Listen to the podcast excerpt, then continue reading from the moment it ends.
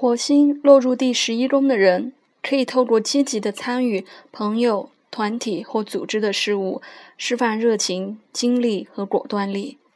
我们也可以从火星落入第十一宫的相位，看出别人是否欢迎他们的参与。火星是个人动机的重要元素，但却很古怪的落在讲究团体意志的第十一宫。火星在第十一宫的人可能会努力赞扬团体合作的重要性，直到自己气得满脸通红，才发现有点不对劲，因为他们很难调整自己强烈认同的想法和意见，也很难就此与别人妥协。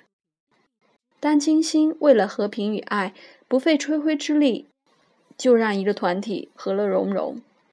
火星则会不顾一切地展现自己的方式。正如天神马尔斯迫切的渴望战斗，而这一次，他们选择了一个最适合的宫位，掀起战火。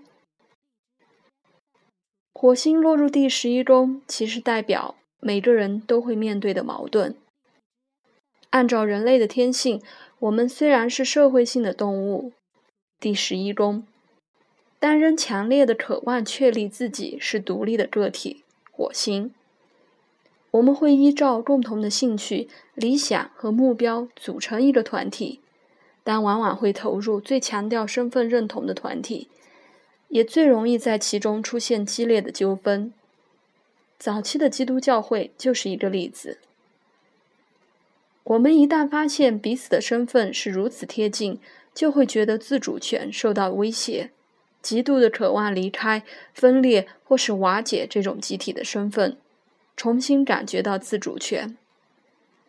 而擅长侵略艺术和自我确立的火星，通常就是负责去做这件事的人。无论如何，火星在第十一宫的窍门就在于为了共同的目标与一群人和结合，但又不会因此失去自主性。火星在第十一宫的人，也可以在团体中扮演其他的角色。火星在这个位置的人，时常可以激励别人去采取行动。相反，当他们身为一个团体或群众的一份子时，就可以为自己所做的事情找到合理化的借口，而他们平常是绝不允许自己做这样的事情的。依此看来，火星在第十一宫的人可能会把自己该负的责任推给团体。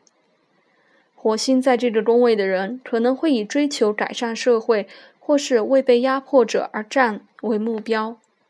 他们应该注意的是，这种胜战不一定要掀起战斗，因为好斗所带来的伤害往往多于善果。火星落地十一宫的人与团体相处的模式，也可以运用到个人友谊的层面上。他们可能是第一个站起来捍卫朋友的人，但也可能会以自主性为理由，成为一个攻击或不理那个朋友的人。有些火星在这个位置的人会专制的直接干涉朋友的人生，有些人则可能控诉朋友试图操纵或欺压他们。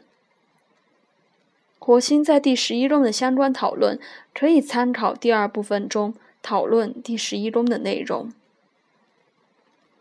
第十一宫的火星如果相位良好，这些人通常都很清楚要如何达成人生的目标和理想。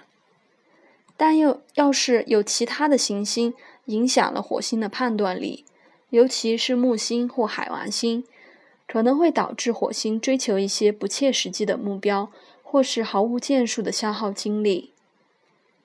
土星和冥王星与第十一宫的火星形成相位时，也会构成许多阻碍。